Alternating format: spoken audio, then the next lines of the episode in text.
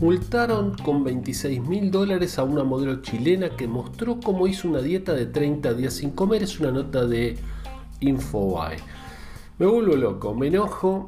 A ver, acá en, TikTok y bueno, lo pueden ver, tenemos a, King of the Keto, que, que es este, King África, ¿eh? para, para, quienes tenemos algunos años más y lo conoceremos. Este, destacado artista, un cantante muy conocido, que ahora se dedica, o lo hace por gusto, digamos, esto de, ayudar a las personas a bajar de peso con dieta keto.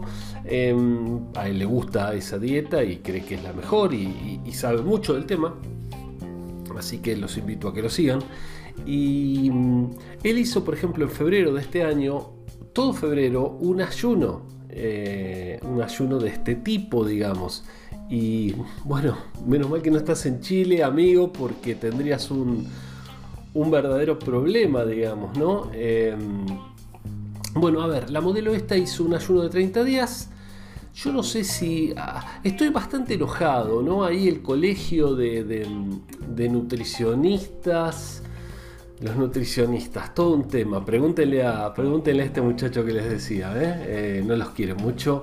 Y a ver, ese nutricionista que te dice, te agarra el papel y te dice, bueno, a ver, no puedes comer esto, esto, esto, esto, venime a ver en 30 días.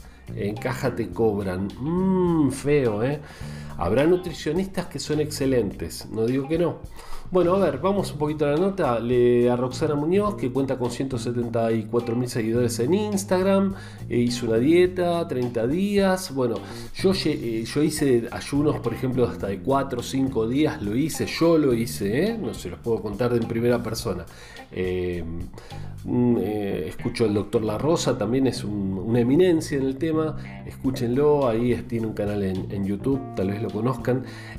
para mí más de dos, bueno, él lo dice de hecho más de dos días no, no, se reportan grandes beneficios, hay un poco más de riesgo, entonces este, es lo aconsejado, si no hay un intermitente, que es un poco lo, ideal en este tema. Bueno, la cuestión que a esta chica, a esta modelo pobre, la, la 26 mil dólares de multa, el sumario recalcó los peligros de la alteración del funcionamiento cognitivo, hormonas de estrés, ta, ta, ta, ta, ta, ta, una serie de cosas. Así que hizo la otra, pero lo hizo calladita y tranquila.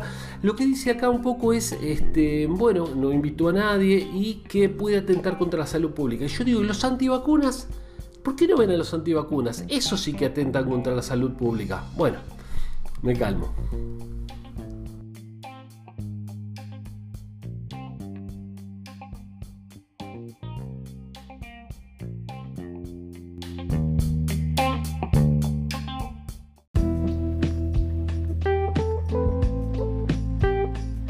Espero que te haya gustado este episodio. Soy Sergio Taladriz, farmacéutico, fundador del Instituto Taladriz, nuestra web institutotaladriz.com.